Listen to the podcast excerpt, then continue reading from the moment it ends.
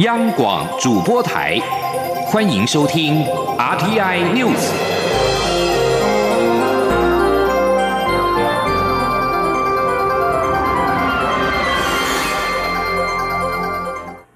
各位好，我是李自立，欢迎收听这一节央广主播台提供给您的 RTI News。台湾进口的 COVID-19 疫苗完成检核之后，将展开首批的试打作业。而这批 A Z 疫苗在国际引发血栓事件的疑虑未消，英国又传出了打 A Z 疫苗引发严重过敏反应的案例，让外界忧心 A Z 疫苗引发过敏的几率是否比 B N T 跟莫德纳疫苗还来得高。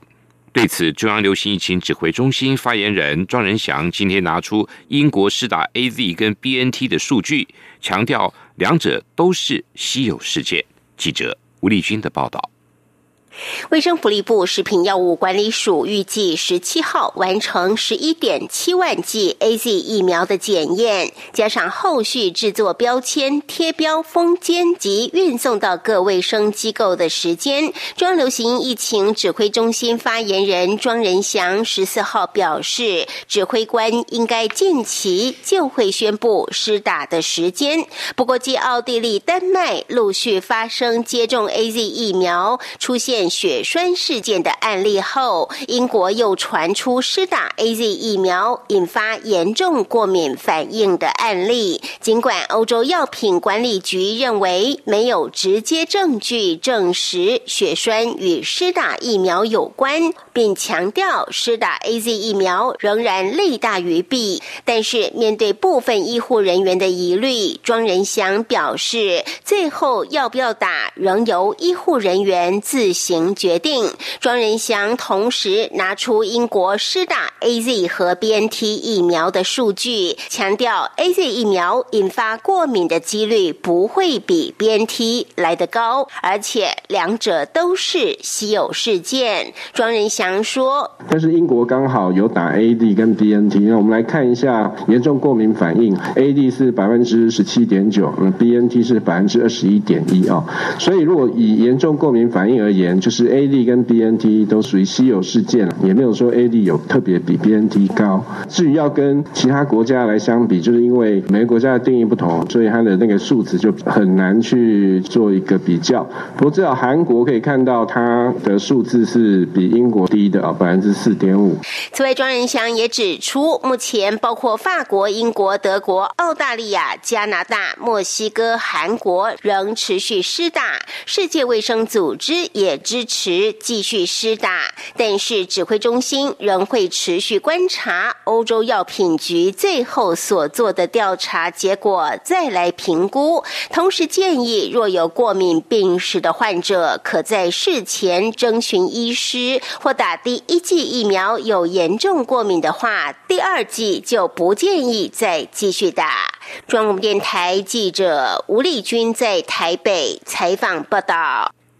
另外，疫情指挥中心今天也公布，国内新增一例 COVID-19 境外移入的确诊病例为案九八六，是南非籍二十多岁女性，在今年二月十九号来台工作。个案在三月六号检疫期满之后自费裁剪，在今天确诊，已经掌握接触者一人，列居家隔离。蔡英文总统今天出席第九十一届国际医节庆祝大会。除了肯定卫生福利部携手中医药界研发的清冠一号中药配方能够有效治疗 COVID-19，在欧美国家热销，让世界看到台湾，也勉励台湾的中药研发制造、中医药医疗的管理，还有中西医整合经验的输出，具有开拓国际商机，尤其是争取西南向市场的机会。记者吴立军的报道。第九十一届国医节庆祝大会暨第十三届台北国际中医药学术论坛大会开幕式十四号在台北举行，包括日韩、西马、美加、巴西、阿根廷、纽澳、欧洲以及陆港澳等五大洲十五个友会团体，总计三千多人同时上线参加全球直播大会。蔡英文总统也五度出席大会致辞。总统表示，中医药界对台台湾的贡献有目共睹。尤其去年爆发 COVID-19 疫情后，中医药界就积极发展中西医合作治疗的模式，受到国内外关注，还研发出清冠一号中药配方，可以有效对抗新冠病毒，并抑制细胞激素风暴出现。平均用药九天就能三彩阴出院，同时防止轻症患者变重症，因此在欧美热销。总统说：“那像是我们卫福部中医药研究所跟医界合作研发的台湾清冠一号中药配方，台湾药厂获得授权制造以后，在欧美国家热销，让世界看到了台湾。”那从产业竞争力的角度来看，台湾中药研发制造、中医医疗管理，还有中西医整合经验输出，都具有开拓国际商机，尤其是争取新南向市场的机会。此外，总统也期许中西医结合的治疗模式能在临床上持续发展精进，同时中药品质管理也要积极接轨国际标准，包括中药材的边境查验制度。检验标准、制造品质以及台湾中药典的编修等，总统强调，台湾实施的中西医双轨并行的照顾体系已逐渐发展成熟，中药发展法也已上路。行政院更核定了五年期的中医优质发展计划，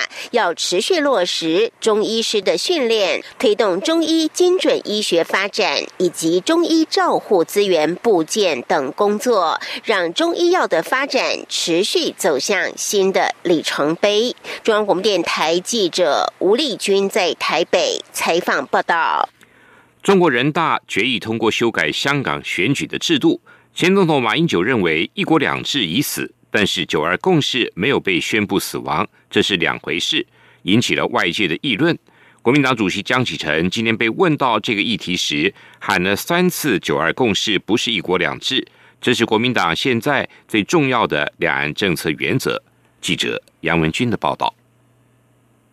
针对中国人大会议决定修正香港自治区选举制度，前总统马英九日前受访表示，这等于是宣告“一国两制”的死亡，他感到非常遗憾。但此说法也被绿营揶揄后知后觉，什么时候才要承认“九二共识”也死亡？马英九则说这是两回事，引发议论。国民党主席江启臣十四号出席新北市青工会总会长交接典礼受访时，连续讲了三。次“九二共识”并不是一国两制，他说。所以我要再强调，“九二共识”不是一国两制，“九二共识”不是一国两制，“九二共识”不是一国两制。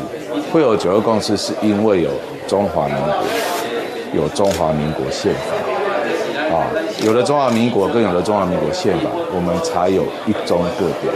也才有“九二共识”。江启臣说：“这是还原一个事实。去年全代会就讲说，基于中华民国宪法的九二共识，这是国民党现在最重要的两岸政策原则。”国民党智库副董事长连胜文出席同场活动时则说：“现在香港人期待的是民主直选、普选。他在香港做事很多年，有很多香港朋友。民主直选才符合港人期待，得到港人支持。若做法相反，恐怕会埋下冲突与不安的种子。大陆当局应该要好好思考一下。”中央广播电台记者杨文君台北采访报道。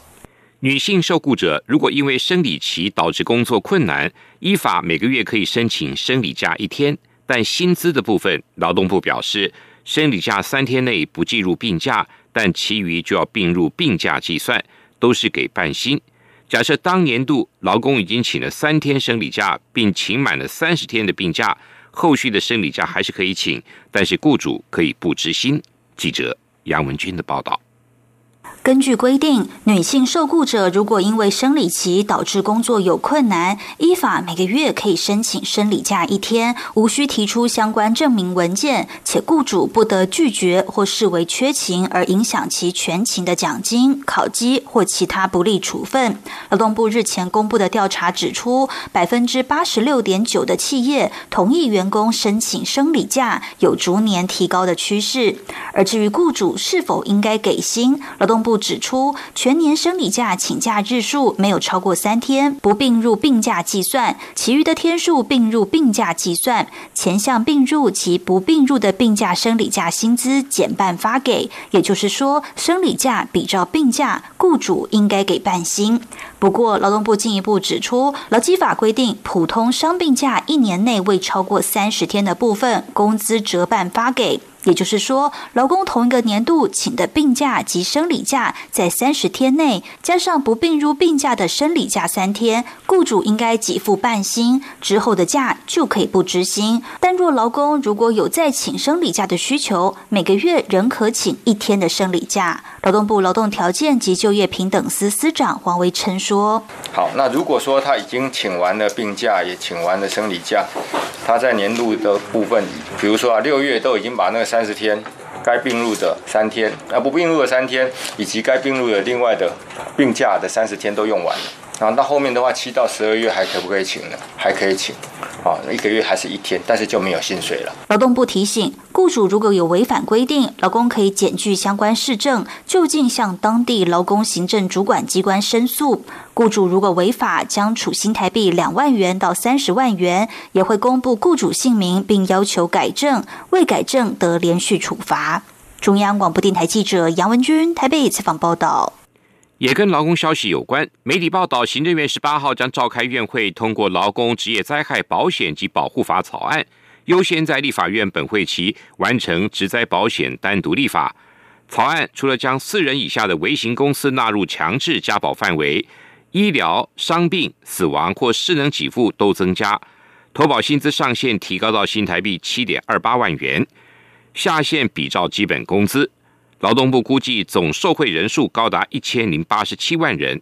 对此，行政院发言人罗秉成今天仅回应有关劳动部提报行政院劳工职业灾害保险跟保护法草案，如果审查完竣并经排定院会时程，会紧速对外说明。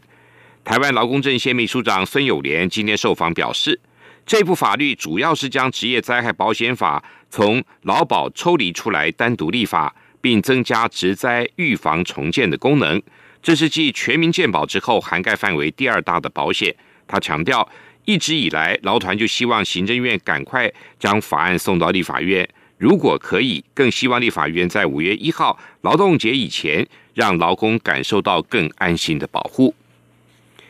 目击者跟缅甸国内媒体表示，缅甸安全部队今天在首都仰光朝反政府。抗议者开枪，至少有三个人死亡，另外有两个人在缅甸其他地区被杀。目击者形容安全部队的行径仿佛身在战区。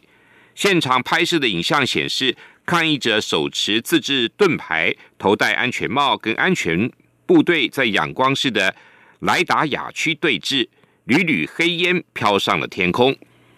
根据缅甸援助政治协会。